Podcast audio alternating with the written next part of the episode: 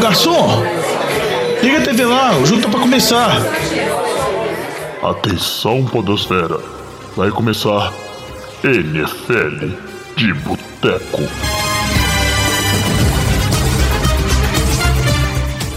Bem-vindos a mais um NFL de Boteco, seu podcast preferido sobre futebol americano. Eu sou o Thiago de Melo e hoje estamos aqui no nosso boteco Vitor Oliveira. E aí, jovem, beleza? Beleza? E Diogão Coelhão. Tudo bom, Juvenil? É isso aí, o boteco hoje tá minguado. Diz o Diogão é porque o pessoal aí tá ficando cansado assim, é muito serviço. precisando de bye. precisando de bye Chega, week. chegar nas bye week Eu, eu- eu bye week já, já adianto que eu tô tirando bye week semana que vem. E na outra também. Aí, tá vendo? Duas bye week é É duas absurdo. bye week. Isso aí, por isso que eu falo, ó, tem que. Não, não pode dar exemplo. Sai de férias agora, ninguém quer gravar mais. né? Você saiu, eu saio também. Não, o que, que é isso? Mas nem- ninguém bate o Diogão, que o Diogão ele falta em metade dos podcasts do ano. Provavelmente, não é não, Diogão? Mentira. Tira não. Que é isso, Diogão? Eu tiro férias períodos escolares, que é o período que eu posso tirar férias que coincide com os playoffs da NFL. Pois Mas é, você tem férias porque- escolares. Você não, não vem no podcast durante julho e de dezembro a fevereiro. Mentira. Fora as desculpas que você arruma ainda. Mas nós estamos aqui pra bater boca, não. Eu voltei das minhas férias, tava muito bom lá na roça. Mas na roça não tem NFL. Voltei, fiquei vendo os resumos todos lá no Game Pass. E tô muito satisfeito, viu? Porque eu saí, 49 estava invicto, voltei, continuo invicto. Tá bom demais. Isso que eu ia falar, por isso que o João voltou tão rápido. Já, já estou sendo, sei lá, pro Miami Dolphins, sem tirado umas três semanas na roça. Não, se eu tivesse torcendo pro Miami Dolphins, eu tinha desistido da NFL. Tô brincando, você que é torcedor dos Dolphins aí, coisas melhores virão no futuro. É um dia. piorar é difícil, né? É, o fundo do Ah. poço tá. É piorar essa franquia mudar pra Londres, assim. Ou você Não. pode chegar e virar o Bengals. Nossa, o Bengals também é triste também, viu? Meu Tem Deus. muito time triste nessa temporada, a gente vai falar disso ao longo do programa. Mas, Eu posso dar uma estatística rápida sobre o Bengals, só assim, só pra título de curiosidade? de graça, assim, só De pra graça. poder na ferida? É. Pode. Se pegar as estatísticas do jogo terrestre que o Bengals produziu e que o Bengals levou, o Bengals estão déficit de mil jardas nos primeiros sete jogos. Os times têm mais de mil jardas que eles correram a mais do Bengals que o Bengals conseguiu correr sobre eles. Ah, mas, Diogão, o que que você prefere? Não ter um recorde ou ter um recorde Não, ruim, E negativo? Eles, e eles têm Fa- tudo Falem pra, mal, mas falem de mim. É. e, e eles têm tudo pra bater o recorde histórico de pior ataque terrestre da história da NFL. Ah, é, mas é isso aí. Entrar tem, uma- tem que entrar na história de uma forma, né? mas vamos é, parar de enrolação, a gente tem que seguir com o programa aqui. Antes, só os recadinhos de sempre. Primeiro, pra você não esquecer de escutar o Fantasy de Boteco, se você joga Fantasy ou não, que é o podcast do NFL de Boteco exclusivo sobre Fantasy. Sai toda semana e tem muita informação interessante, assim, muita informação bacana. E agora tá naquele momento que seu time tem que deslanchar pra conseguir a vaga nos playoffs pra levar o caneco, né, Diogo? Exatamente, você pode pedir umas dicas pra gente, algumas a gente acerta, outras a gente erra miseravelmente. Como, por exemplo, um ouvinte perguntou se deveria ir com o Alden Tate de Cincinnati ou o Marvin Jones. Eu respondi, eu admito que eu falei o Alden Tate, o Marvin Jones só fez quatro TDs. Mas a gente tenta, a gente se esforça e segue a vida. É, Maravilhoso. a NFL tem essas Eu mandei no grupo, ninguém me contestou. É isso aí. Mas, então escutem lá. E aí, Esse Diogão? ouvinte nunca mais manda Não, com certeza nós perdemos o ouvinte. Perdemos não, o não, ouvinte. não é questão de mandar e-mail, nós nunca mais escuta a gente. Acho que Não, perdeu no continua- Fantasy, no NFL de Boteco, acho que nós morremos Continua, ele. continua escutando. Só não dá ouvidos pro Diogão. E, Diogão, aproveita que você tá animado aí. Fala pros ouvintes o que, que eles têm que fazer pra seguir a gente, ficar por dentro de tudo que a gente faz aí e acompanhar a gente nas redes sociais. É, a nossa rede social é arroba NFL de Boteco, Boteco com U, que é o jeito certo de escrever. Pode procurar no Facebook, Instagram, Twitter, mandar uma mensagem que a gente vai responder, a gente vai atender. Pode falar sugestões, dicas pro programa, algumas reclamações que tá achando, qualquer, qualquer coisa assim, qualquer ideia de bloco também pode passar pra gente, dar o feedback é muito importante.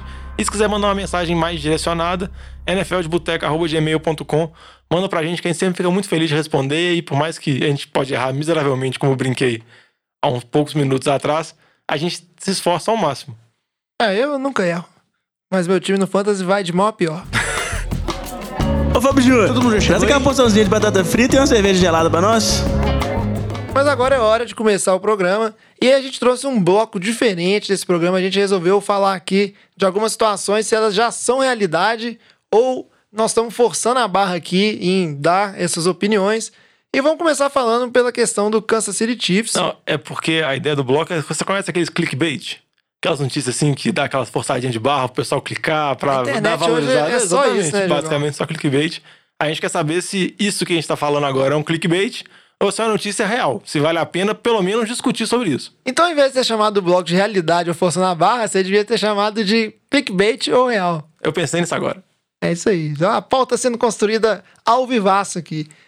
Mas então, seguindo essa, essa teoria, a gente tá vendo. Uma primeira coisa que a gente viu muito é que depois a lesão do Patrick Mahomes, que aconteceu, né, há, há duas rodadas. O, duas rodadas não, né? Aconteceu nessa rodada, no jogo de quinta-feira. Eu tava na roça, meu fuso horário tá meio atrapalhado ainda. Aconteceu no jogo de A quinta-feira. roça dele que fica em Sydney, na Austrália. O que já está sendo dito é que, considerando a capacidade dos outros times da, da divisão da, da AFC Oeste e o tanto que o Mahomes é, pre- é precioso, né? Era o MVP incontestável até acontecer essa lesão. O Chiefs vai poupar o Mahomes, ou deve poupar o Mahomes o máximo possível nessa temporada aí, para evitar qualquer tipo de dano que possa ser causado. Vocês acham que isso aí é realidade ou é só burburinho, burbuliço? É, só pra dar um contexto, o vinha convivendo com problema de lesão no tornozelo. Também vem tendo problema de linha ofensiva. A linha ofensiva de Kansas City vem bastante baleada. E no jogo teve a situação, o QB sneak lá na quarta para polegadas, para ele conseguir converter a primeira descida. Aquele lance que foi bem desagradável, o joelho dele saiu de lugar, colocaram o joelho em campo, parecia que ele teria rompido algum ligamento e tá fora da temporada, ele saiu andando. E as notícias que estão saindo é que ele deve voltar em até três semanas. Embora o Andy Reid nem descartou ele pro jogo dessa semana ainda, falou que vai ver. Acho que já é um indício que eles não vão poupar o Mahomes. Mas quando eu coloquei isso, a ideia de discutir é porque a gente sabe o, o talento que o Mahomes tem e o valor que ele tem para Kansas City. Ele é um QB de franquia, é um QB que vai ser titular de Kansas City por vários anos. A gente sabe que Kansas City é um time que vai disputar playoff essa temporada, tem uma chance boa, principalmente se o Mahomes voltar saudável e conseguir resolver esses problemas na linha ofensiva e outras lesões que o time vem tendo. Kansas City tem tudo para de novo ter um confronto equilibrado contra os Patriots. Mas quando eu coloquei isso, eu queria saber se, se a lesão do Mahomes for mais séria, vocês acham que Kansas City pode pensar um pouco se vale a pena poupar ele, Vitinho? Ó, eu acho que. Sinceramente, eu, eu não acho que Kansas City vai poupar ele mais do que deve, assim, só por questões de precaução. É, se eles vão dar três semanas, ou se ele vai voltar na, na bye da, da semana 12. Que seriam cinco semanas. da semana 12 lá, é, é porque ele vai estar recuperado da lesão. Eu acho, ah, vamos poupar porque ele tá mais ou menos baqueado e, e correr um risco de até, eles estão dois jogos na frente de Oakland, na divisão. Tudo bem que a divisão tá bem, entre aspas, tranquila, porque o Chargers morreu. É, Não, e o Denver foi uma vergonha contra, contra Foi Kansas City. de- é, era, era o jogo pra Denver dar algum impacto, né? É, mas ainda assim, eu acho que ele não.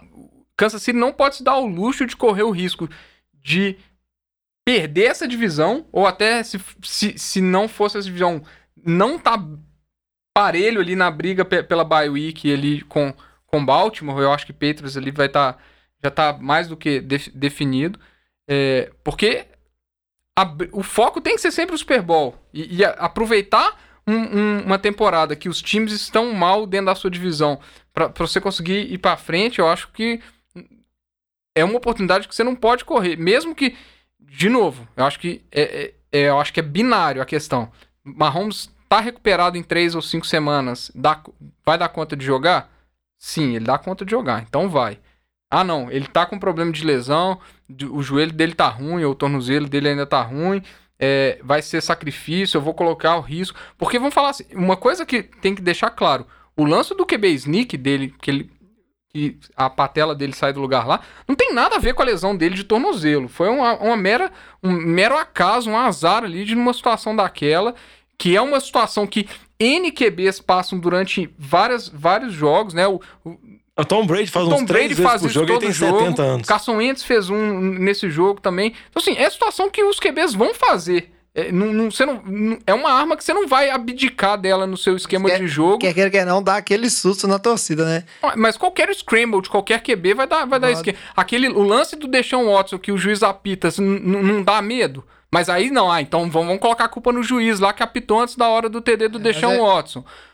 Pô, Essa- qualquer lance o cara vai estar sujeito a isso. Essa Eu acho história é até lembro muito bem da situação de quando o Carson Wentz, ele, ele se lesionou. no scramble dele. No Scramble, eu lembro da cara que você fez, que a gente tava vendo aquele jogo junto, na hora que deu aquela pancada, você ficou assim, encostando a cabeça, o que, que será que é, aconteceu? mas é, aquele lance é um lance de muito mais risco pro QB, porque ele.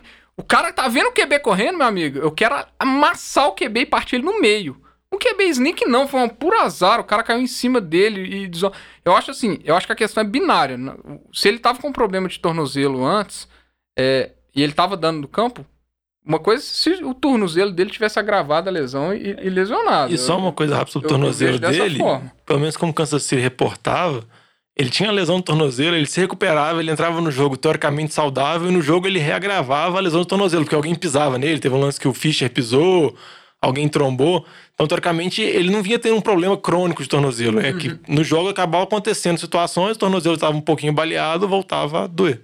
Agora, de novo, você vê a situação do QB reserva de Kansas City. Tudo bem que conseguiu levar a vitória contra Denver, mas eu acho que foi uma situação atípica porque Denver foi horroroso no jogo. É, eu acho que é binário. Dá conta de jogar, ele vai jogar. Se não der conta, não, não vai jogar. Eu acho que não tem um meio termo de vá, vamos poupar só porque tem um risco dele agravar a lesão. Não, eu acho que, tem- É. eu acho que não, não entra nesse caso. Até não porque é um- o, você não pode abdicar da oportunidade de disputar playoffs, etc., por causa disso. Não. Concordo muito com você, Vitinho, até porque um jogador como o Mahomes, assim como qualquer outro atleta, ele só tem valor se ele tá dentro de campo jogando, né? Não tem um valor que ele agrega estando na sideline aí. Resta o time perceber e a gente vê que, apesar do, vamos dizer assim, a divisão tá tranquila e o time dos Chiefs agora tem duas, né? Tá duas vitórias atrás do time dos Patriots, então, vamos dizer assim, aquela disputa que a gente esperava entre Chiefs e Patriots pela vantagem de jogar em casa numa possível final de conferência, acho Já que era. já tá, né, fora de realidade. Mas o time tá aí 5-2, o time do Ravens também tá 5-2, então se o, vamos ver, você poupa o Mahomes, tem com, os próximos confrontos não são confrontos fáceis. E aí esse time fica pra trás, você pode estar até perdendo uma, uma bye week e a possibilidade de jogar os playoffs em casa, né? É, por isso que Que eu tô, seria muito ruim. é isso que eu tô falando. Pra você, primeiro, pra você jogar contra os Patriots, você tem que chegar lá no, no- Se for no Super Bowl, você tem que chegar lá. E aí, pra você ter a vantagem em casa, você vai ter que disputar com o Colts, que eles perderam dos Colts. Em tudo bem que foi em casa, mas ainda assim é melhor jogar com o Colts e no Arrowhead do, do que no, no Lucas Oil. É, Ou em Houston. ou em Houston também. Então, e tá discutindo com. tá discutindo, disputando com Baltimore.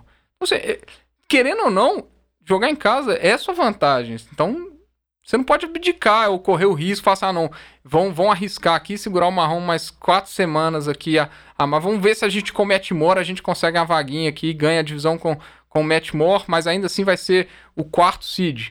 Compensa? Eu acho que é bem arriscado você colocar isso, colocar isso na, e, e colocar o, o título de a, a- a semifinal de conferência em risco, por, causa- por- sendo que às vezes nem é necessário você poupar o Mahomes. Eu acho que Não, eu concordo com vocês, eu coloquei mais pelo ponto da discussão. Eu acho que se fosse uma divisão que tivesse mais disputada, assim, por exemplo, se o Marrons ficasse fora dos próximos três jogos, Kansas City perdesse os três e tivesse não uma campanha tão boa igual tá agora, tivesse mais longe dos playoffs, talvez Kansas City pudesse pensar na possibilidade de poupar, mas eu acho que vai estar disputando, por mais que o Matt Moore assim, um fracasso de- profundo, eu acho que não vai ser, porque o Andy Reid facilita muitas coisas, as armas ofensivas de Kansas City estão voltando, Tarek Hill tá voltando ativo, Sam Watkins tem expectativas que ele pode voltar a jogar nessa semana.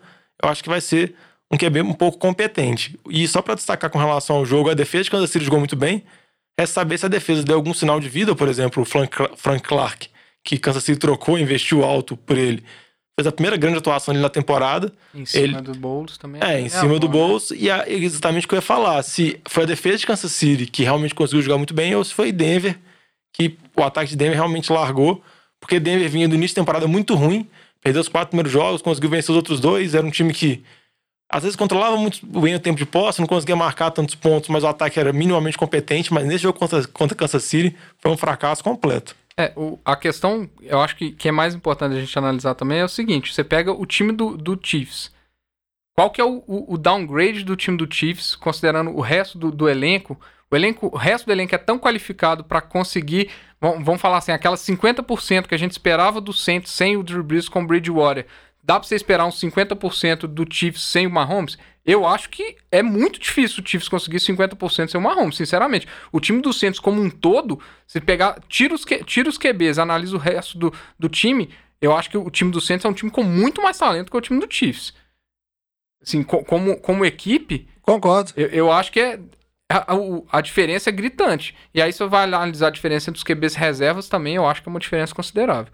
Então, eu não acho que o Chiefs tem essa, essa colher de chá ali de, ah, vamos poupar o Mahomes mais do que precisa. Eu acho que isso não existe.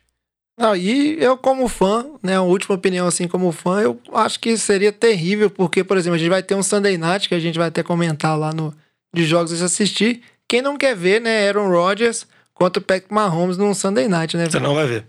Não vai. Eu vou ficar triste. Aí você vai ver o Matt. Moore contra o Aaron Rodgers. Aí, ó, que coisa horrorosa. Mas, Mas- fica tranquilo que o Monday Night é Miami.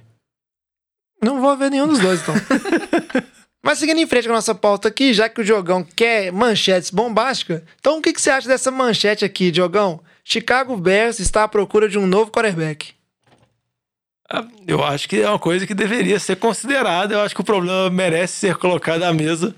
Eu acho que, vamos dizer assim, eu não acho que Chicago vai fazer uma troca assim, porque tem algumas especulações que surgem agora, porque a gente está no período das trocas da NFL. Acho que tem mais uma semana desse período. Tem algumas movimentações que estão acontecendo que a gente vai falar no decorrer do programa.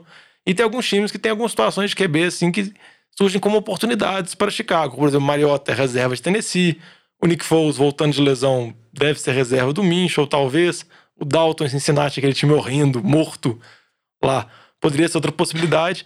Mas eu acho que são só especulações que surgem, porque o principal que eu acho que a gente tem que destacar, por mais que o Batata não tá aqui, é o Trubisky. Tá muito ruim. Acabou. É. Acho que não tem mais nada pra ver. Nossa senhora, Jorge.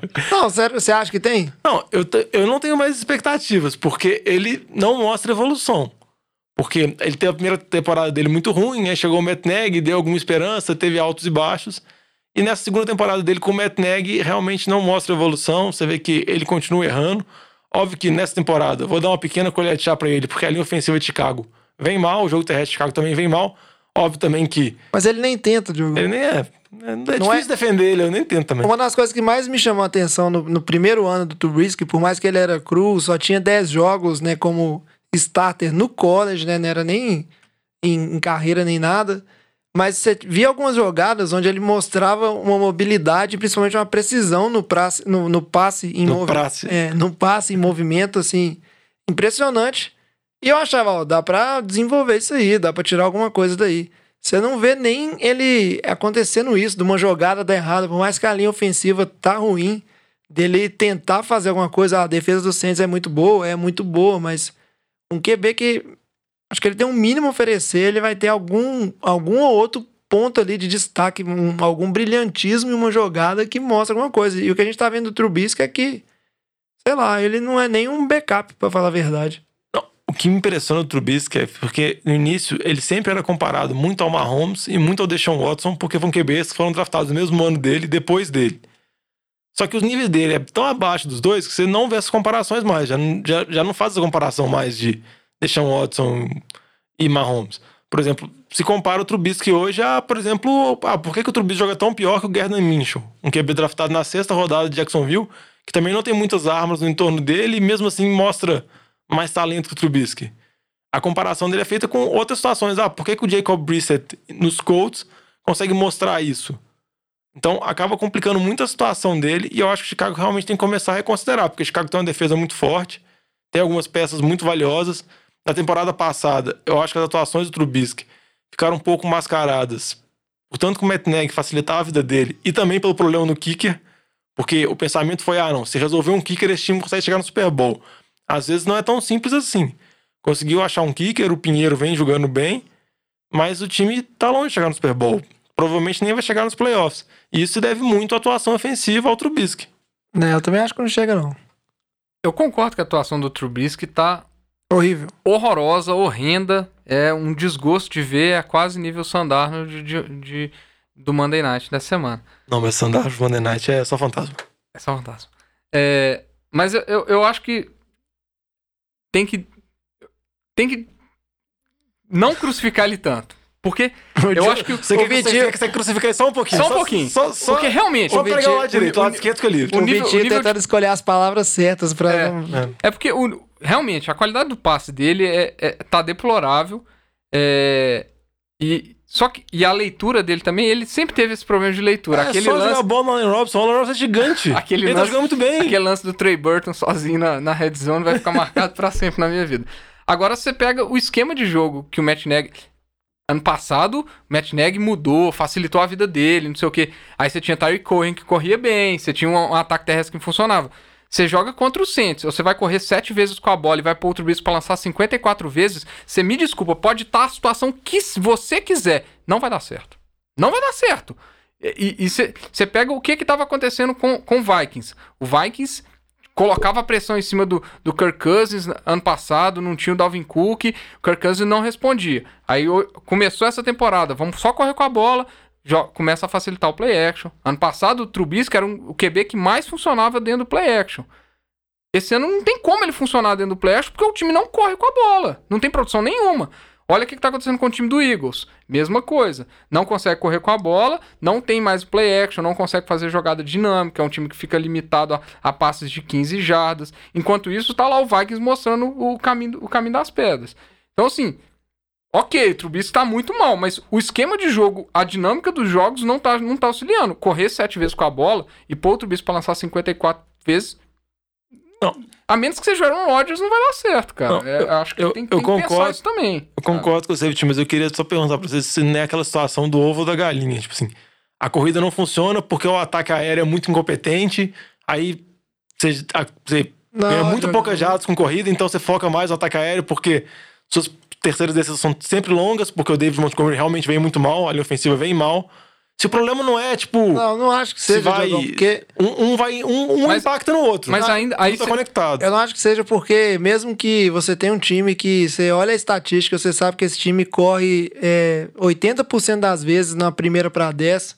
Ainda é um time que corre bem, porque a corrida ela depende muito mais dos bloqueios para funcionar do que de você ter uma dúvida da defesa se a jogada vai ser passe ou não. É lógico ah, mas que... a defesa põe oito caras no boxe e fica muito mais difícil correr, jovem. Mas ainda tem formas de ser inventivas em relação a isso, sabe? Tem. Eu acho que não pode dar um desconto. O Vitinho falou do Matt Nagy, é uma coisa que eu concordo muito bem. Se você olhar para o time de Chicago, por mais que ano passado foi uma bela surpresa, terminou 12-4, foi para os playoffs, ganhou a divisão. É um time que ainda assim ele se destacou mais pela defesa do que por performance de ataque brilhantes. Então parecia um time em construção que queria melhorar. Eu acho que o, o Matt Nagy ter vencido como é, me, é, melhor head coach foi, na minha opinião, foi tipo um troféu enganação e a gente tá vendo que ele não soube. Não, não o trabalho dele ano passado foi muito bom, já. Mas ele não soube desenvolver o time como um todo. Eu acho que o que aconteceu com o Chicago ano passado, não só do, em relação ao, ao, ao Matt Nagy, mas foi um, uma, toda uma hype, uma defesa que se construiu muito bem, uma, uma aquisição num Kalil Mack que adicionou muito. E levou esse time nas costas, mas a gente sabe que não só a defesa vai funcionar. E eu não tô vendo evolução não só do Trubisky, mas do time de Chicago como um todo. As movimentações, o Vitinho falou aí do, do jogo corrido. Tirou o Jordan Howard, foi draftado lá um calouro, tudo movimentado para em teoria, se adequar a um esquema do Matt Nagy e a gente não viu nada disso nada funcionar. de retorno. É, pelo contrário, tá um, um jogo terrestre muito pior depois de uma movimentação específica para isso. E o que mais me surpreende é que Chicago tava vindo de uma bye. E aí você chega numa base, você tem uma semana a mais pra você se preparar contra os Saints. E você vê aquele. Você pega o primeiro quarto, o primeiro tempo. É, eficiência zero. O, o, o que o ataque do, do, do Bears funcionou foi garbage time, né? Porque o jogo foi um, um é, Foi dois TDs nos últimos três minutos. Exato. É. é, inclusive quase recuperando dois onside kicks, né? É, e o jogo não ficou muito distante porque teve um retorno do Cordero Patterson para TD. Fora isso, o jogo foi um atropelo total do Saints. Então, assim, ok, o Trubisky tá muito mal, tá muito mal, mas, pô, ele tá mal num, num... Eu ainda acho que ele é parte do problema, mas ele não é a causa de todos os problemas de Chicago. Eu acho que é essa que é a questão. Eu acho que o esquema tá muito mal desenhado. Foi assim, não sei se está mal desenhado, mas a estratégia de jogo não está sendo bem desenhada e não está funcionando. Então, se, se não está conseguindo correr nada, aí você vai jogar pressão em cima do seu QB, que a gente sabe que ele não é perfeito. É, mas alguém tem que ser o bode expiatório. E aí, aproveitando que o Vitinho abriu para falar um pouco do jogo, eu vou jogar a manchete aqui do lado do centro, jogão, para você, que é a seguinte: quanto menos titulares, melhor joga o time do Saints. Também não acho que é verdade.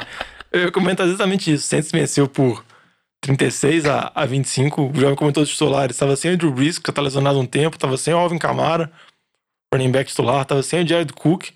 E mesmo assim o time conseguiu suprir as necessidades. Latavius Murray jogou bem. O Bridgewater teve outra partida boa.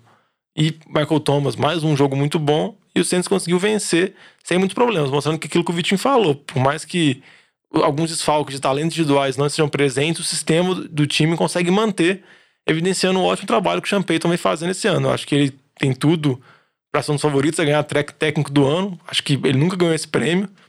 É uma situação que ele acaba fazendo pela narrativa que se cria, pelo fato de dele perder o QB dele, ó, o QB dele vai ser Hall da Fama no início da temporada, várias outras lesões. Ele tá com uma temporada muito boa. E eu acho que o único concorrente que o Sean Payton tem é o Frank Reich dos Colts também, porque também tem uma narrativa muito forte por causa da lesão do, da aposentadoria do Luck. É isso aí. Já que você falou de aposentadoria do Luck, vou jogar aqui ó, a nossa próxima manchete clickbait que eu vou anunciar, que é o seguinte: Andrew Luck se aposentou porque já sabia que ia ser reserva do Jacob Brissett. porque o menino tá jogando bem, ele tá correspondendo e esse time do Colts, na minha opinião, é o talvez o time mais equilibrado da NFL no momento, assim, é um time que falta poucas peças para ser talvez um dos melhores times. O que, que vocês acham? Não, eu acho que o que pode falar, por mais que eu coloquei aqui na pauta a projeção do Brissett da temporada, 37 TDs, 8 interceptações, quase 4 mil jardas, que são números bem expressivos e que talvez se fosse um QB de mais nome teria algum blá blá blá falando sobre MVP. Não acho que vale a pena a discussão sobre o MVP dele, mas tô falando se fosse Você tá outro... com medo do Vitinho, que ele tá Não, doido não pra tô. descamar dessa coisa Não tá tô. falando aí. Não, mas é, é que o Brissett vem realmente jogando muito acima do esperado. Eu acho que falta pro Colts ser um time que poderia, por exemplo, chegar ao Super Bowl e ganhar, seria, por exemplo, ter o Andrew Luck, que é um QB acima da média. Ah, mas você não o acha que Brissett é um QB que tá jogando acima da média, mas a gente sabe que ele não vai chegar ao nível que o Luck tem. Você não acha que ele se aposentou porque ele viu que ia ser reserva? Não, acho que ele apresentou porque ele tinha muita lesão, jovem. Diego Brissett é mito. E olha que nesse time dos Colts ele tem muita lesão e ia fazer parte, porque o Colts vem convivendo com lesão a temporada inteira. Então, voltando agora, alguns jogadores da defesa, o. Esqueci o nome do linebacker. Darius Leonard. Darius Leonard voltou agora, o Malik Hooker, a previsão que ele volte na semana seguinte, outros jogadores de linha ofensiva voltaram, de linha defensiva, o T.Y. Hilton voltou também, e eu acho que o time é muito completo, o time é muito bem treinado pelo Frank Reich, só que eu acho que o time tem um teto, que por mais que o Brissett, esse teto eu acho que ele vem subindo jogo após jogo, porque jogo após jogo você vê, ah, melhor marca da carreira, melhor marca da carreira, melhor marca da carreira, e o que é interessante é, mais que ele já seja um QB relativamente veterano, porque ele tem alguns anos na liga, ele tinha muito poucos jogos. Ele teve aquela temporada que foi muito ruim pelos Colts, que o time estava todo avacalhado, teve aquela temporada inicial com o New England, quando o Brady estava suspenso e o Garoppolo lesionou, mas tirando isso, ele tinha muita pouca experiência, e jogo após jogo ele vem jogando cada vez melhor. Eu acho que dependendo do desempenho dele pro resto da temporada, o Colts pode até se dar ao luxo, dependendo da posição no draft, de manter ele mais um ano aí. Ele tem contrato pra isso e draftar outras posições que talvez sirvam de montar uma base ainda melhor pra esse time. Confio, virei fã do Jacob Brissett. Mas é que você falou de teto, Diogão. Esse jogo ficou 30 a 23, né, pro time dos Colts, que tava jogando em casa e assumiu com essa vitória a liderança da divisão da AFC Sul. É, você falou de teto. Em teoria, o time do, de Houston já tem um QB que o teto é infinito, né? Que é o Deshaun Watson, muito talentoso. Ninguém questiona. O que, que tá acontecendo com esse time de Houston que era aí o forte candidato a assumir a, a divisão e parece que não convence ninguém. Nosso amigo Renatinho aí, torcedor fervoroso, vai mandar um e-mail xingando, mas eu acho que o time de Houston é aquele time que pode ganhar qualquer jogo, mas também pode perder qualquer jogo. Eu, eu acho que o Houston, primeiro, eles têm um problema de ganhar dos Colts. Eles já perderam ano passado, quando chegou na parte dos playoffs. Eu acho que eles têm uma dificuldade. Eu acho que você pode questionar um pouco a capacidade das duas comissões técnicas em termos de preparação. Mas eu acho que foi um jogo parelho, eu acho que um jogo equilibrado. Eu acho que o problema de Houston tem alguns problemas que a gente vem comentando, por mais que a linha ofensiva melhorou. Eu acho que a secundária de Houston é uma secundária ainda muito problemática. Vem- convivendo com lesões, mas não são dos jogadores mais talentosos. Eles até fizeram uma troca agora, nessa mid-season. Eles pegaram o Conley, o cornerback de Oakland, que foi draftado na primeira rodada em 2017, foi trocado por uma escolha de terceira rodada. E o que é interessante é porque o próximo jogo da semana que vem é Oakland e Houston. Então o Oakland trocou o jogador que vai enfrentar agora, na semana seguinte, isso não é tão comum. Mas eu acho que ele vai chegar e vai ser titular porque Houston precisa dessa ajuda. E tem que ver se ele consegue mostrar o valor dele que ele foi draftado para ser. Que ele foi um jogador draftado na primeira rodada, mas em Oakland nunca chegou perto de ser um jogador, um, um corner, vamos dizer assim, considerado titular, sem problemas. A- a- o problema que eu vejo, comparando principalmente Colts e Texans, que foi a partir da semana, é a, é a seguinte pergunta, jovem. Quem que você prefere? Quem pega o Colts no Super Bowl? Quem que você acha que tem mais chance? Porque a gente tá torcendo. Ó, contra os Patriots. Quem que você acha que tem mais chance de ganhar do, do Patriots no Super Bowl? Eu Colts. acho que o, eu particularmente acho que o teto do Texans com o Deshaun Watson esperar um jogo mágico dele dá uma esperança maior do Tem que como deixar um Watson no Colts? Não, aí ia ser bom. hein? Porque se você pegar o Deshaun Watson e pôr no Colts, eu acho que aí, aí Mas- dá onda. eu, eu, eu vejo o teto do Watson lá em cima. Com certeza. E, e eu não vejo esse teto extraordinário, embora tem, tá tendo jogos muito bons do Brissette, de ele pegar e pôr o jogo nas costas. Então, eu acho assim, o potencial do, de Houston é lá em cima, e eu concordo, o Renatinho vai chorar, eu concordo. O, o Houston tá sendo, umas semanas pra cá, a arbitragem tá sacaneando o Houston. E essa, a chamada lá do, do TD do, do DeAndre Hopkins, que voltou atrás porque o juiz apitou, falando que o Deshaun Watson já tinha sido sacado, É porque 30 dos 32, tipo assim, grande maioria dos QBs teriam sido sacados naquela jogada. É só, tipo, só o Deshaun Watson é um dos poucos que não foram sacados, que não seriam sacados. É, Eu, eu achei bem sacana aquilo ali. É, Apito nervoso. apito nervoso ali. É, e, o- e- e nossos ouvintes vão reclamar bastante. Mas eu ainda assim, eu vejo muito mais potencial no time de- de- dos Texans do, do que no time dos Colts. Eu acho que o time dos Colts, ele, é igual o Diogo falou, ele tem um teto limitado. eu- eu- ainda, eu acho. Eu acho só o, o grande nome, assim, do, do, do nome é o T.Y. Hilton, que acaba sendo limitado ao, ao, ao Brissett, né? Então, É, depois que o time. Frank High, técnico do ano.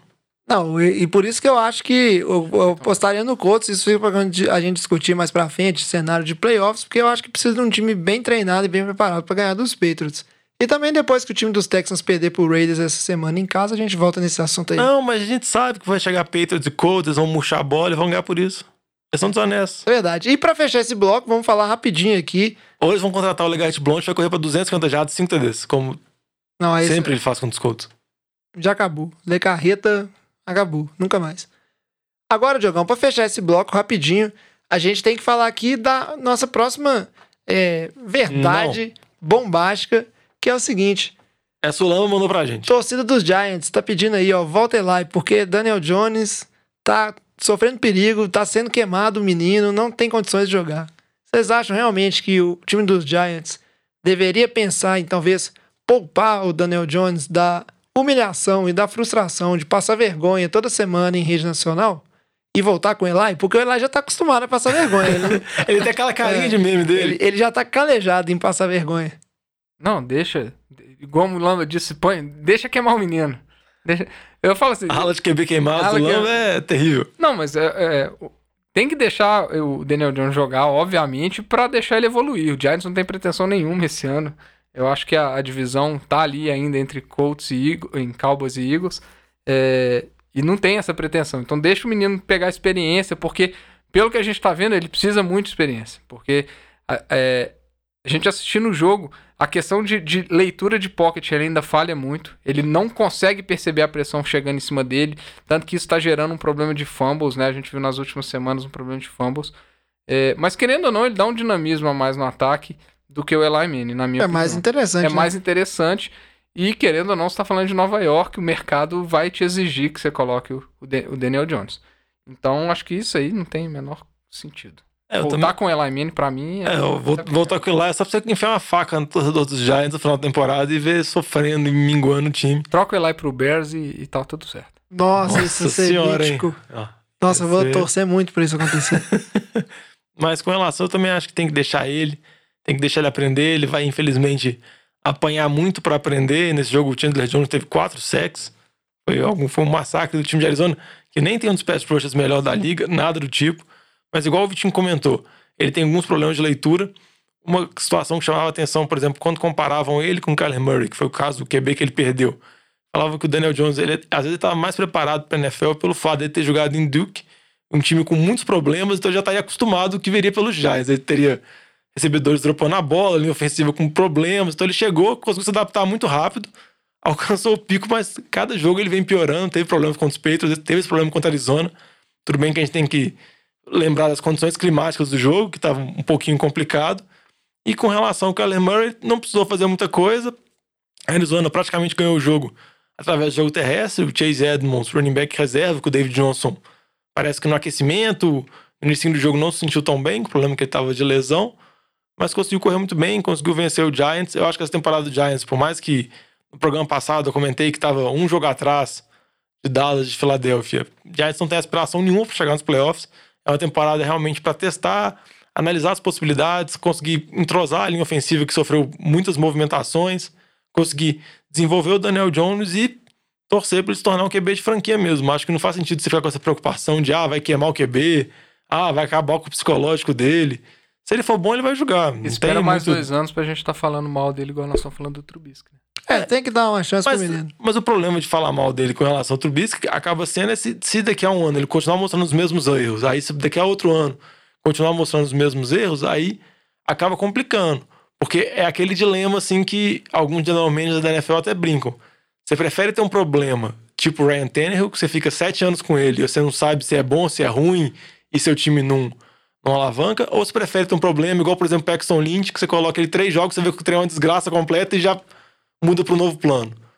Tudo isso depende, você tem que ter capacidade de avaliar isso. Você não pode muitas vezes deixar o problema prorrogar, porque, ah, não, tem uma pequena possibilidade, tem uma pequena expectativa, que às vezes você vai, vamos dizer assim, você vai enrolando com o problema, aí você estende o contrato, aí você dá uma tag, aí você depois o cara joga bem em dois jogos, você põe o contrato mais de três anos e seu time não chega em nenhum lugar. É, o problema é, é assumir isso, né? O Paxton Isso é Lynch é, uma, co- uma coisa, foi draftado, ele não, não No foi. final da, da primeira. É, enquanto isso, você tem o Trubisky que foi.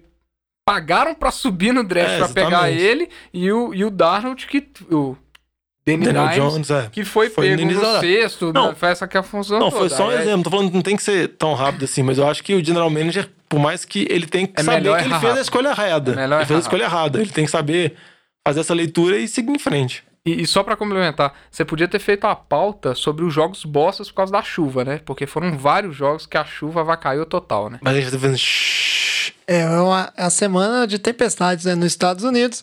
E só pra fechar esse bloco, né? Quem em comentar. BH não chove tem dois anos e meio. Não, aí eu não sei. Eu tava pra roça jogando, não acompanhei a Não, chuva. mas aqui tá precisando chover, viu? Tá precisando mesmo. Agora, só pra fechar o bloco rapidinho, né? Comentar que com essa vitória dos Cardinals pra cima dos Giants, né? De 27 a 21. Esse time também chegou a um, a um recorde ali de 50%, né? Três vitórias, três Não, o derrotas. time é ruim. E aí tem um empate, mas é uma curiosidade que isso fez lá a NFC Oeste ser uma divisão onde todos os times estão de 50% pra cima. Você sabe que o Jovem tá falando essa curiosidade, que daqui a pouco ele vai fazer o gancho, que o time dele é o líder da divisão, onde todos os times têm campanha positiva, pra falar que o time dele é melhor ainda. Eu não vou falar nada disso, você que tá falando, porque agora eu vou falar que a gente vai falar do nosso próximo bloco, que aí a gente vai falar realmente de times que são horríveis. Ou pelo menos estão decepcionando muito as suas torcidas. Esse assunto é bom, hein? Merece mais uma cerveja. E aproveitar, já que o Vitinho é, falou no nome dele, né? Várias vezes, errou ali, apareceu, tá assombrando o Vitinho aí, o Sendarnold, durante o Tem outras programa. coisas assombrando o cenário. né? Esse blog a gente vai falar de, de times aí que são aí mortos-vivos, né? Tão fantasmas aí, eles já desencarnaram dessa temporada, mas não estão sabendo.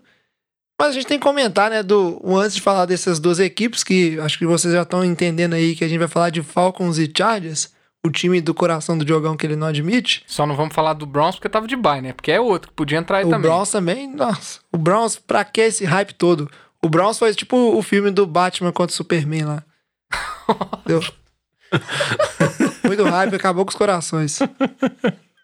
Não vou entrar porque esse podcast não é de cinema, mas aí a Mas o gente filme é ruim. vai, ter ouvinte mandando essas paradas sempre da resenha. Mas a gente tem que comentar aqui da vitória, a cachapante já era esperado. O único time que consegue perder do Jets é o Dallas Cowboys quando eu escolho eles no Survival. Coisa horrível. Peters passou por cima, 33 a 0 Mas aí o Diogão vai contar pra gente o caso ali que Sandarnold estava microfonado e falou que viu fantasma nesse jogo. É, ele falou que viu fantasma, é uma expressão que o pessoal costuma falar, jogador de futebol americano, que quando o QB tá muito nervoso, ele não- consegue ficar no pocket, ele fica assustado muito fácil, como se ele estivesse vendo fantasma. Então, ele tenta se livrar da bola muito rápido, porque ele tá vendo, enxergando pressão de todos os lados, por mais que o jogo inteiro o Bill mandou diferentes tipos de blitz pro Sandarnold, todas funcionaram muito bem, ele foi interceptado várias vezes, sofreu fumble, o ataque do Jets foi horrível, depois da semana anterior, que o jovem comentou mesmo, ganhou de Dallas. Só pra fazer uma confusão aqui, o jovem tava na roça, quando ele conseguiu a internet, ele mandou mensagem: Ah, meu pique de survival tá andando jovem, você morreu. O jovem, lógico, que não. Fiquei triste. Lógico que não. Qual que é a chance disso? Toda vez que eu saio de férias, eu perco uma vida no Survival. Agora eu só tinha uma, mas eu achei, não tem jeito de perder isso aí, não. É engraçado, porque na hora que ele falou que ele tava vendo fantasma, eu fiquei na dúvida se ele tava vendo fantasma da pressão ou se ele tava vendo jogador do, do Jets onde não tinha jogador do Jets. Não, porque que podia ser. podia ser isso também. Porque, nossa, tinha passe que ele tava Foi dando. horrível. Uma das interceptações dele, ele jogou a bola, não existia ninguém além do safety do peito no lugar onde ele jogou a bola. Não, e mais uma outra atuação absurda da defesa dos Peitos. A defesa dos Peitos leva em ponto, acho que menos de 7 pontos por jogo. É tipo, disparado. A defesa tem mais interceptações da temporada, então não tem muito o que falar. Só lembrando que quem tá coordenando a defesa, que tá chamando a jogada dessa temporada é o tio Bill, né?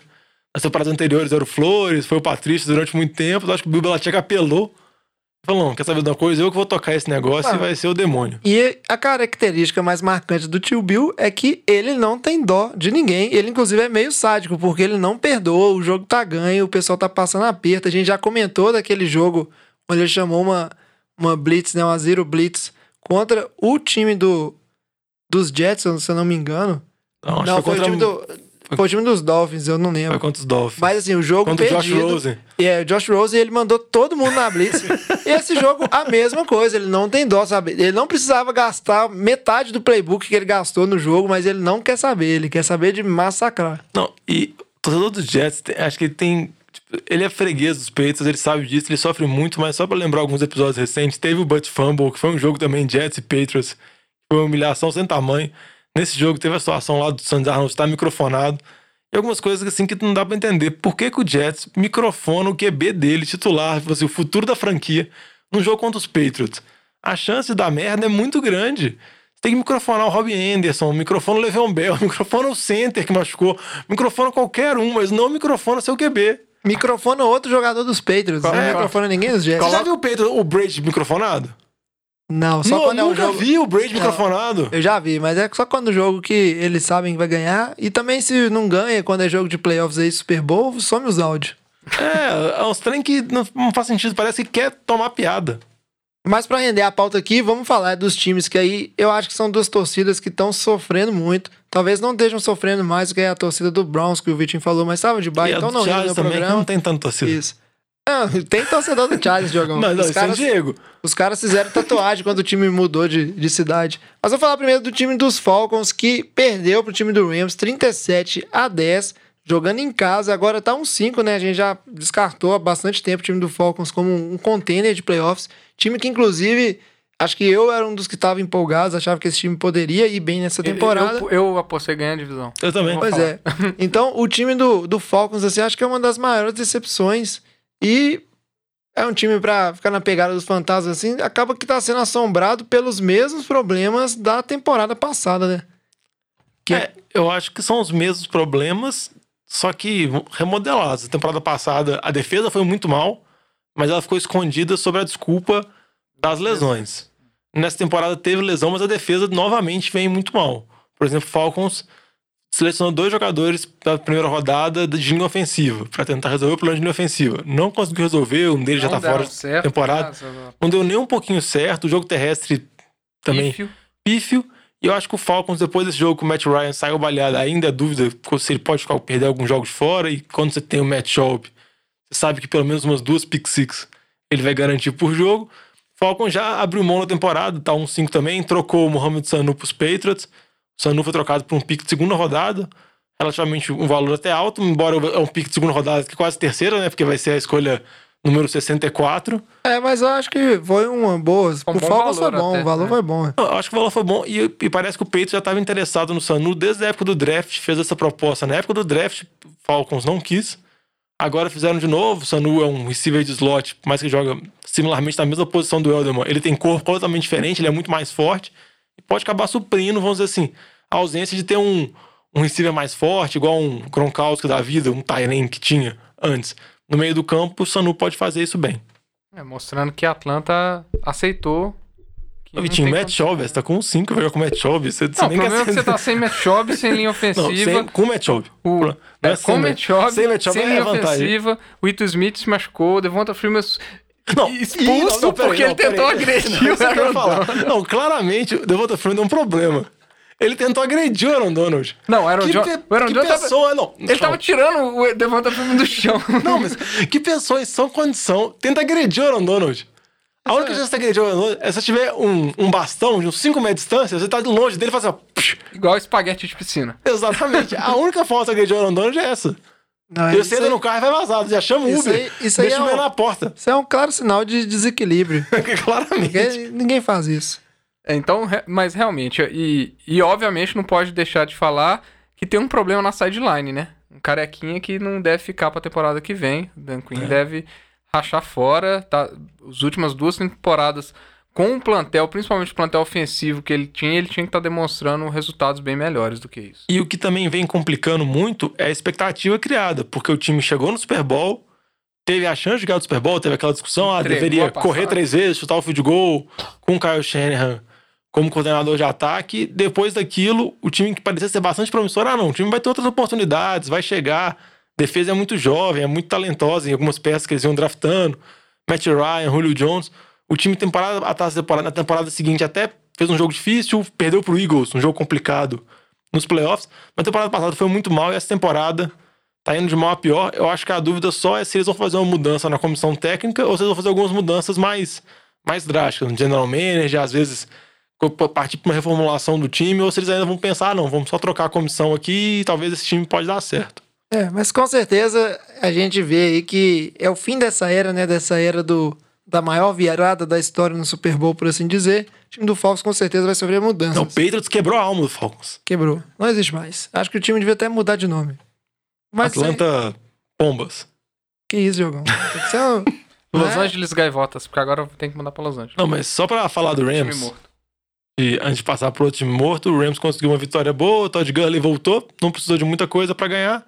O Jovem tá fazendo a mãozinha assim que bateu em, em coisa fraca. Cachorro morto. É isso aí, foi fácil. Já que vocês estão falando de Los Angeles, um time que aí é a decepção de Los Angeles, e a gente sabe que aquela terra o pessoal gosta de popstar, o trem tem que chamar atenção, igual o time do Rams chama, é o time dos Chargers, que conseguiu a façanha de perder pro time dos Titans. Por mais que o time dos Titans tenha uma boa defesa, e tava jogando né, em casa, o time dos Titans, 23 a 20.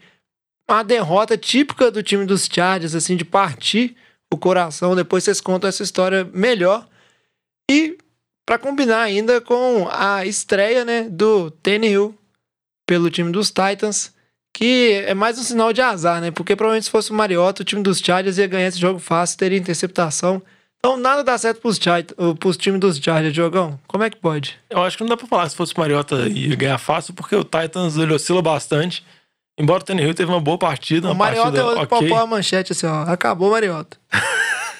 Mas vocês colocaram que pode ser trocado pro, pro Bears? Não, tem que Não, uma isso é só um Meu jogo, Deus, maluco. Eu não, eu Não, não, sou eu, desejo eu, isso pra ninguém. não, eu acho que às vezes uma mudança pode dar uma rejuvenescida na carreira. Não, eu não desejo isso pra Você, ninguém. você tá com um QB desgraça, o outro time tem um QB desgraça, troca os dois, ué. Não vou deixar você falar, não, que você vai Desgraça querer defender desgraça. o, o time do Guarani. Ele tá falando absurdos. Vitinho, explica pra gente o que, que acontece com esse time dos Chargers, porque o jogo é passional, ele vai identificar. Porque Não, eu quero, não eu é quero- só azar, eu não quero, é só Eu quero azar. que o Vitinho descreva as últimas oito jogadas que foram corridas de uma jarda antes de entrar na endzone. Horrível. Foi horroroso. Depois de avançar o campo, conseguiu ir avançando bem o campo, passes ali com Hunter Hill, chegou ali na, na, na red zone ali. Ah, vamos correr, corre, corre, corre, correu oito vezes, foram isso mesmo? Não, não sei se foram, mas é, que- é, foi que- é tudo, é que teve tanta falta, tanta volta tanto- atrás, fumble, TD anulado. Ah.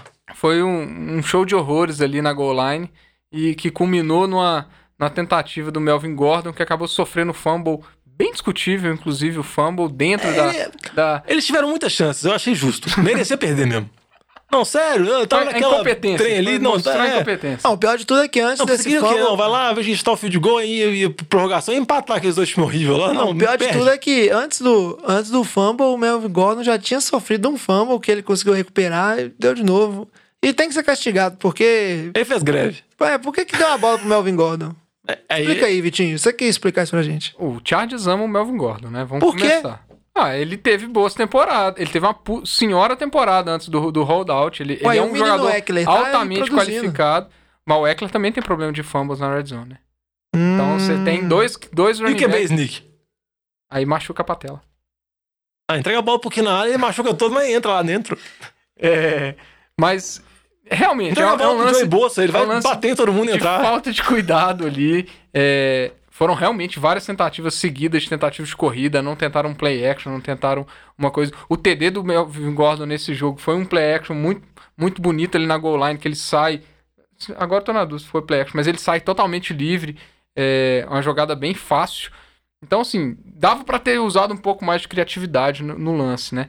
Eu vou discordar do Tigo, que falou que a defesa do Titans é boa. É boa nada, não fez absolutamente nada. Conseguiu um sec em cima do, do Rivers, que sofreu horrores na semana passada. É, E a única produção, não conseguiu parar o ataque do, do Chargers, era- avançava o tanto que queria. O Hunter Rain no, no- terceiro quarto, no quarto quarto, teve uma- quase 80, 85 jardas em, em dois quartos. Então, O Eckler teve mais de 100 jardas recebidas. então, assim, não- parar, parar alguma coisa não tava parando nada. A defesa foi muito mal, inclusive, por uma linha ofensiva bem de- de- debilitada do, do Chargers. Então, a, a defesa do Titans tinha que ter feito muito mais. E eu concordo com o Diogão. O, o, o Tannehill foi bem, ele deu uma dinâmica bem diferente do que estava tendo o, o ataque do Titans é, com, com o Mariota. Ele estava acertando passes muito melhores pro Corey Davis e pro A.J. Brown. Eu achei bem, bem mais vistoso de ver o time do Titans com o Tannehill do que com o Mariota. Mas só pra avisando do torcedor de Tennessee, não se iluda pelo Tannehill. Se você tiver alguma ilusão, pergunte para algum amigo seu que torce pro Miami.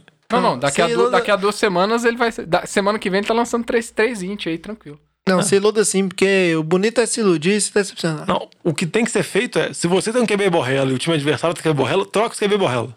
O importante é mudar. Pega o Trubisky, joga o Trubisky pra um, pega o Mariota, joga pra outro, Não, pega o Dalton, não. joga pra outro e vai fazendo uma movimentação aí. Não, não, não. Eu, pre- ó, eu prefiro, ó, o bom, Diogão, é ter esperança. Eu prefiro que esses times todos, ó, ano que vem, drafta um QB, entendeu? Tenta mudar, ó. Time dos Titans, acabou Mariota, Trubisky também acabou. Agora o único que eu tô de olho pra ver se acabou ou não é James Winston. Vamos ver como é que vai ser. Eu acho que ele vai conseguir manter o empreguinho dele. Tem que ver a negociação É, depois. essa semana ele vai lançar só 4 ints. É, só pra vir fazer pra galinho. Aí também tem que acabar. É bom que é bem calor. 4 ints é uma melhoria. Não, semana passada melhoria. ele mandou 5. Não. Então é, tem que Não, melhorar. mas em defesa dele, ele vinha jogando bem até o jogo de horrível de interceptações. Ele é o QB com mais turnovers dos últimos anos. Ele não é bom. É isso aí. Então, mudei de opinião. Tem que acabar James Winston também. Ele tá de baile, coitado. Problema não. Tá à toa, mas tem que escutar. Vai escutar o NFL de boteco e vai ver que a gente tá contra aqui. É, trazer QB calor, o Daniel Jones, traz animação. né? Não tá mais ou menos ruim também, mas ele ainda tem que dar chance, como o Vitinho bem falou. Mas agora vamos falar do jogo NFL de boteco da rodada. Vamos falar de QB bom. Que a gente resolveu, vamos falar de QB bom. Derek Carr. NFL de Boteco Game of the Week. E essa semana, que foi uma semana de jogos bem ruins, na verdade, ruim no sentido assim, foram poucos jogos que foram é, largamente disputados e Ruins que foram ruins mesmo. É, muito jogo ruim, muita chuva. Mas tem um jogo que a gente escolheu aqui que foi a vitória do Green Bay Packers 42 a 24 em cima do time de Oakland. E a gente escolheu esse jogo principalmente para tirar o chapéu pro menino Aaron Rodgers. Sempre tem aquela discussão, Aaron Rodgers, Tom Brady, só, só tem um Super Bowl, não sei o quê. Mas não é à toa que o pessoal fica impressionado, porque ele realmente é capaz de carregar um time nas costas e ter performance de tirar o chapéu e essa foi um- uma das performances que com certeza vão entrar pra história do Aaron Rodgers, né? Ah, ele jogou muito bem. Ele teve seis TDs no jogo, né? Um TD corrido e cinco TDs de passe. E o que chama atenção é que vários recebedores diferentes, mas novamente o Devant estava fora. O MVS lá jogou baleado. O Jeremy Allison jogou também, mas não estava 100%. Mostrando que mesmo sem as melhores armas, ele teve uma atuação de altíssimo nível. Óbvio também que vale ressaltar que Oakland não conseguiu pressionar ele em quase nenhum momento do jogo muito a boa atuação da linha ofensiva do tipo, Green Bay, que vem jogando bem essa temporada, quanto também a falta de pass rusher de Oakland, que veio desde a temporada passada, quando eles trocaram o Kalil Mack, mais que eles draftaram nessa temporada, já da primeira rodada, não vem conseguindo reproduzir. Mas o Rodgers teve um jogo muito tranquilo, o Green Bay passou sufoco para vencer Detroit na semana anterior, mas nessa semana contra o Oakland, dominou completamente o jogo, sem sustos, uma atuação de muito bom nível dele.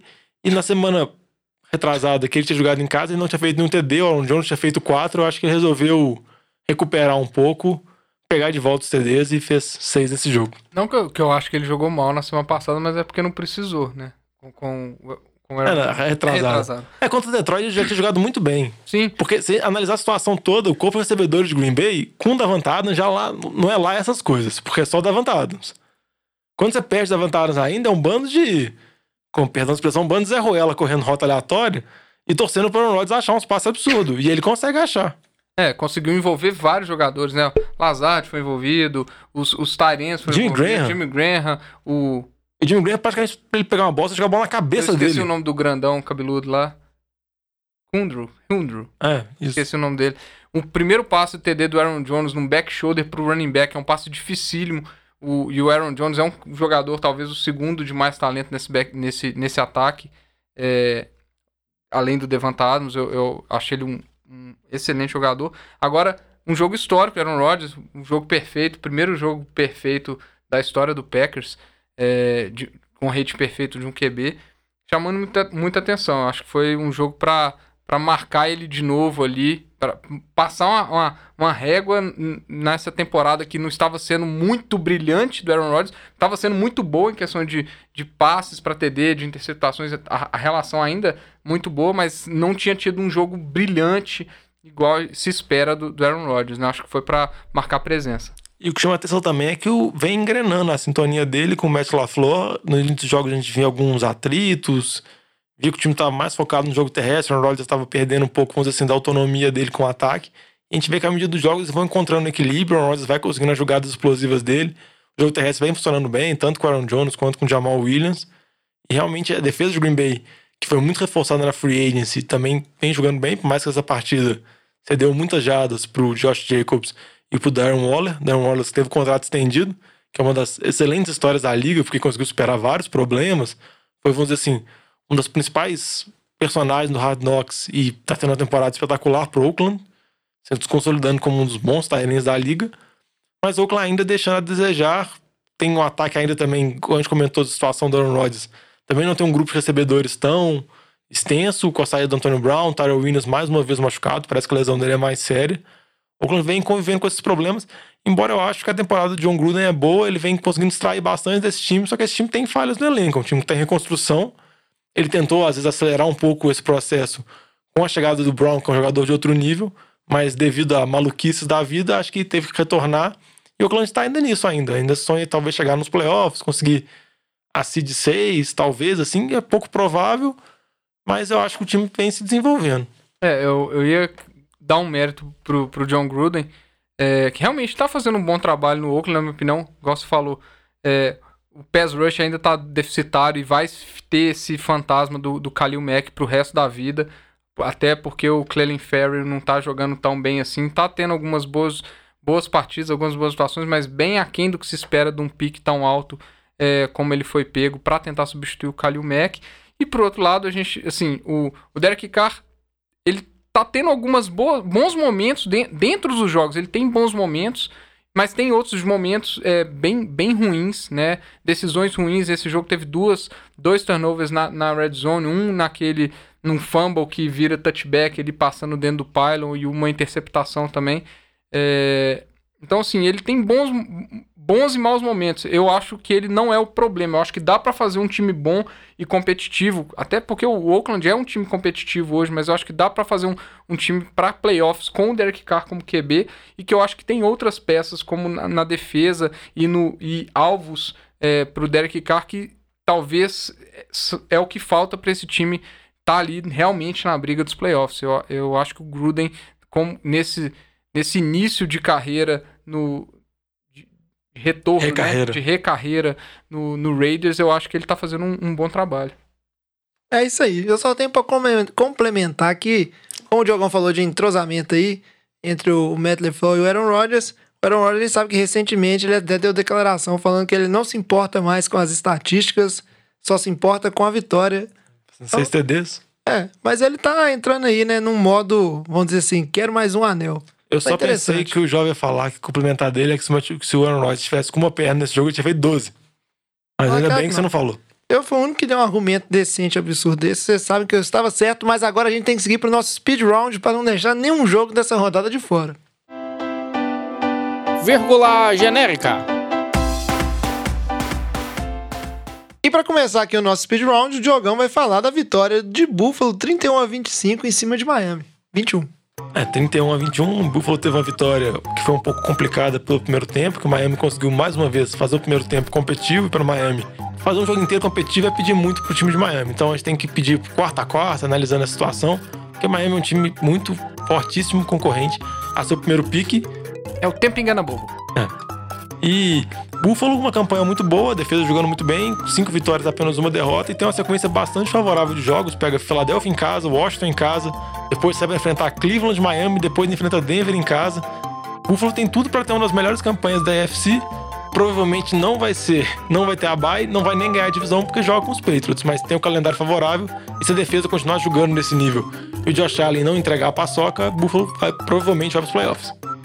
Eu vou falar aqui pra vocês a vitória por 27 a 17 do time dos Jaguars em cima do time de Cincinnati, lá em Cincinnati.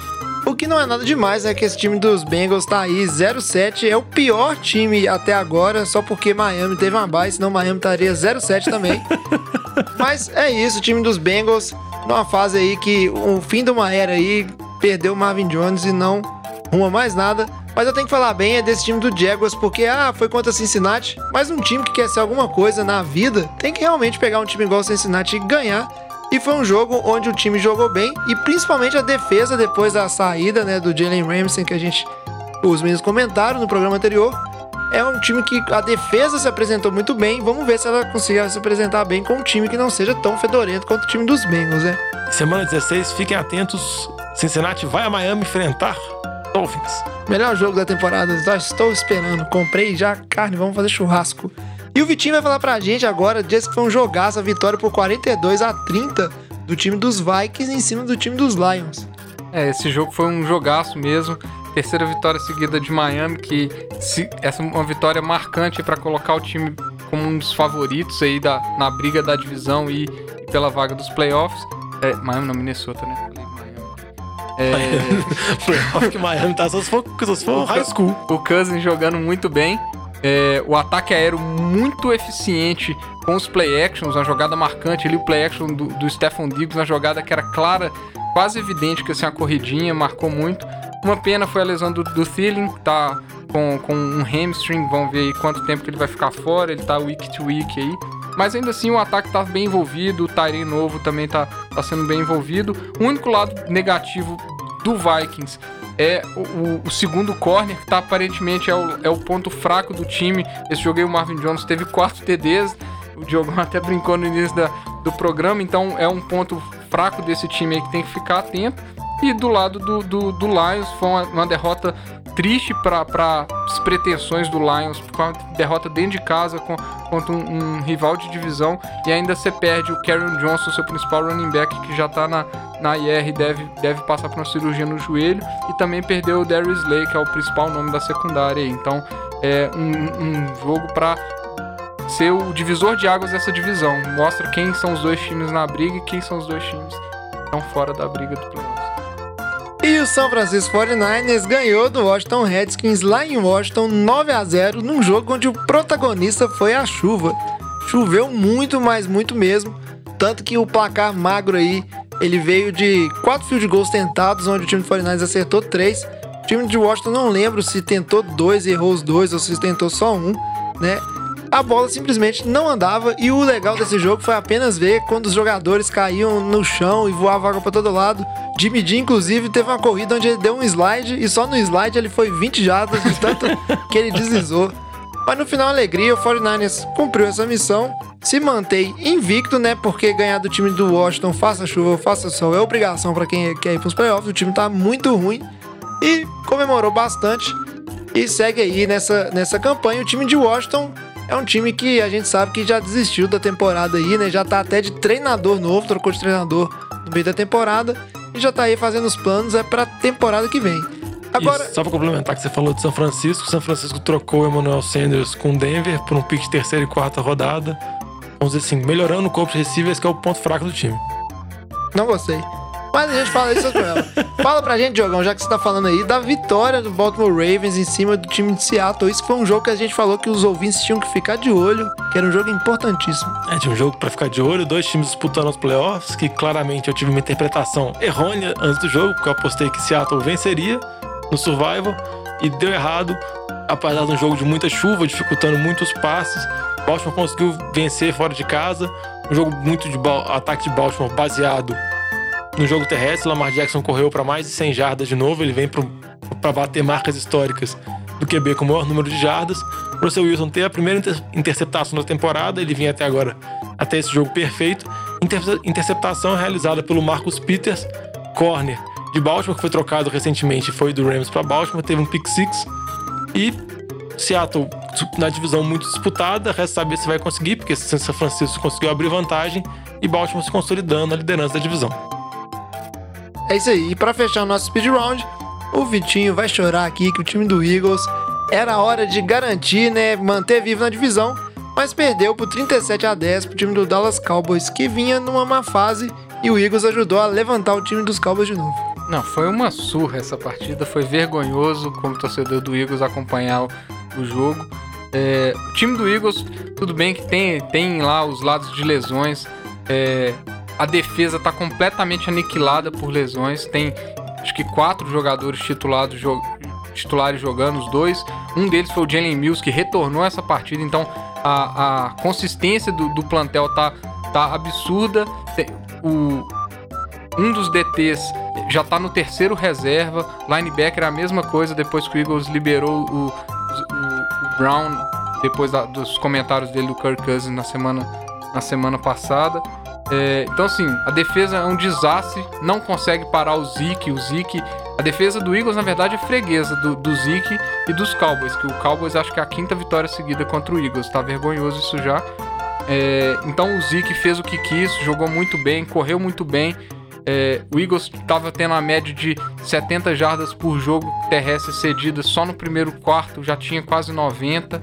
Então foi, foi bem tranquilo o jogo. O pass rush do, do, do Cowboys funcionou muito bem. O Robert Quinn é, tá funcionando muito bem até a lesão que ele teve durante o jogo, então é uma coisa que tem que ficar de olho. Também a lesão do Van Der Esch, é uma lesão de pescoço, também tem que, tem que acompanhar, porque a gente tá vendo vários times aí que as lesões estão tão penalizando. E vamos, vamos falar assim, é rival de divisão, mas a gente quer ver bons jogos e bons times, então torcer pro Cowboys não, não sofrer tanto. É, nada demais a atuação do, do deck, né? Foi uma atuação ok, boa, bem consistente. O Wentz, por causa da pressão, turnovers. Então foi uma atuação para esquecer do time do Eagles que não consegue correr com a bola. Citei isso mais cedo no programa. Precisa de, de, de correr com a bola para alongar o campo e conseguir jogadas dinâmicas. Correr atrás do placar foi inviável, foi, foi ridículo. Tuturu!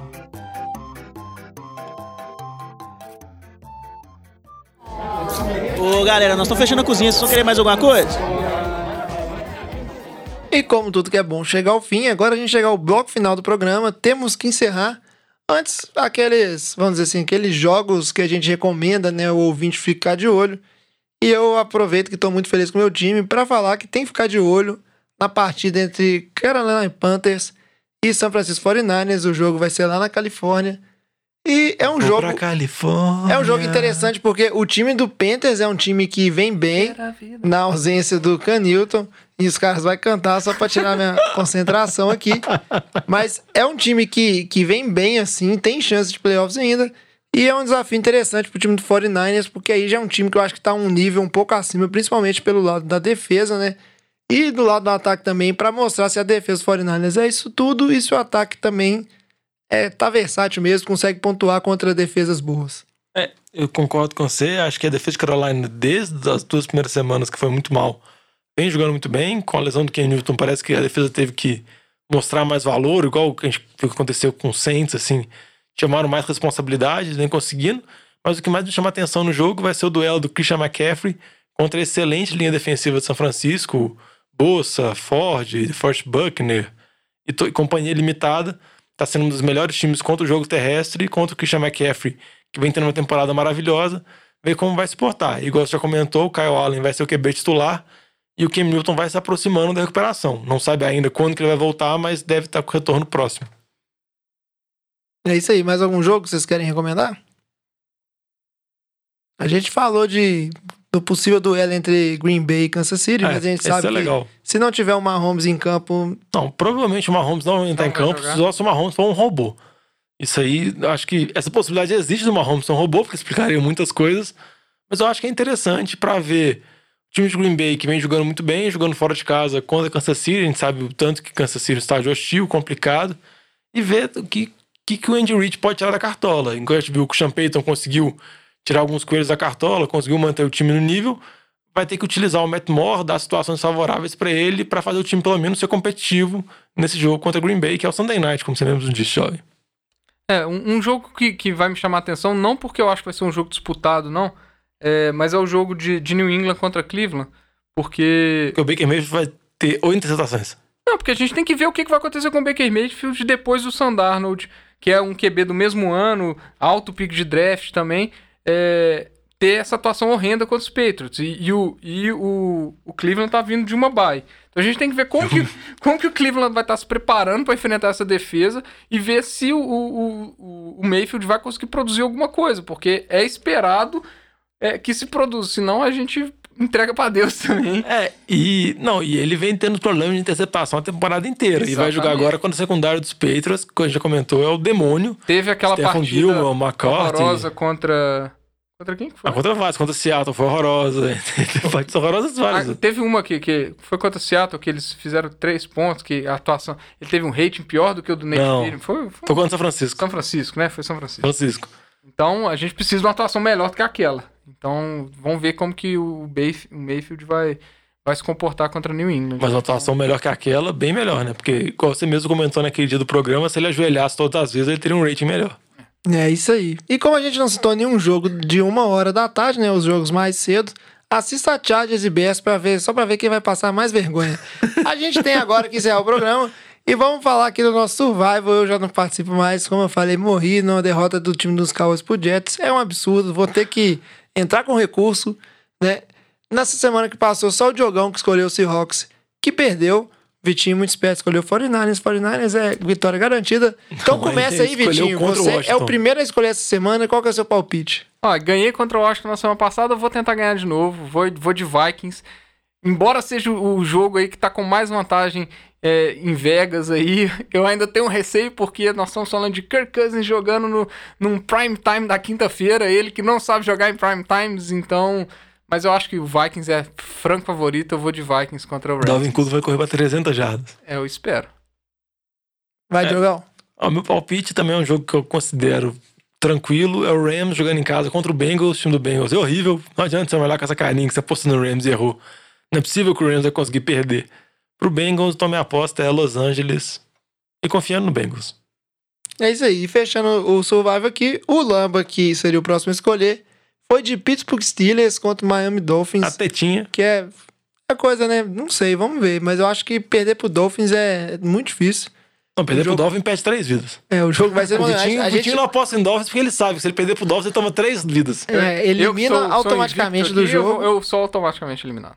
Isso aí. automaticamente eliminado se perder pro Dolphins. E o Batatinha Então, escolheu o time do New Orleans Saints, que vai jogar em casa contra o time do Cardinals. Aí já não é um cachorro morto, mas a gente vê que o Saints, quanto menos titulares, melhor ele tá. Então, provavelmente o, o Sean Payton vai, inclusive, é, isso- tirar alguns jogadores é, não, desse jogo isso- ter uma isso- vitória maior ainda. Isso pode ser um problema pro Batata, porque falam que o Camara deve voltar pro jogo contra a Arizona e tem a especulação que o Drew Brees talvez volte. Por mais que depois do jogo contra a Arizona venha a bye de New Orleans, e, a- e o mais normal seria a poupa esses jogadores para retornar depois da bye, as notícias que vêm dos Saints é que talvez os dois retornem para jogar contra a Arizona. É, porque o Drew Brees já a tá... briga de baia é mais importante. Voltando àquele assunto do início da- do, da, da- do programa de, do, de Kansas City, a briga pela baia é importante, né? Então não pode dar mole. Ah, na Se verdade, achar que o time vai melhorar com o titular, tem que jogar com o titular. Na verdade, eu acho que isso aí é um simples fruto de que o Drew Brees tá com medo de perder o emprego dele. Se continuar desse jeito aí, o Payton vai virar e falar assim, eu não preciso de você, eu preciso Vai só de mim. Não, ele, vai, ele vai voltar. em São Rio. É, o segundo reserva ainda, que vai jogar melhor ainda. Sabe que o ego do Payton é lá em cima, né? Pra ele virar assim, ah, eu não preciso de ninguém pra ganhar. Eu- qualquer time que eu treine e ganho, vai embora. Mas é isso aí, então. É, ficamos por aqui, esperando que vocês tenham gostado. O programa que vem a gente vai ter chegado, já atingido a marca de metade né, da temporada regular. Apesar de serem 17 semanas. Você arredonda pra baixo. Ainda pra baixo, porque já vai ter time aí com, vamos dizer assim, com oito jogos, né? Metade dos jogos jogados. E a gente vai aproveitar para fazer o nosso tradicional programa de previsões dos playoffs, que é onde a gente revê as previsões esdrúxulas que a gente fez antes de começar a temporada, como falar que o Falcons ia ganhar a divisão, Que o Browns ia ganhar a divisão. que o Browns ia ganhar a divisão. E aí, já num cenário depois de meia temporada corrida mais realista, a gente aproveita para dar palpites mais assertivos. Certo? Então a gente fica por aqui, traz a saideira, fecha a E conta. as redes sociais? Fala pra gente, Diogão, as redes sociais. Arroba NFL de Boteco, Boteco com U, Facebook, Twitter, Instagram, ou então pode mandar um e-mail pra gente no nfldeboteco.gmail.com. Sempre lembrando que a gente sempre fica feliz com todos os contatos. Críticas, sugestões, pode mandar. É isso aí, interação com o ouvinte é o melhor que tem. Então agora, no momento correto, Sem né? errar, hein? Traz a saideira e a pressão. Passa a fecha a conta, passa a régua e até semana que vem. Valeu. Não pode ficar me olhando. Valeu!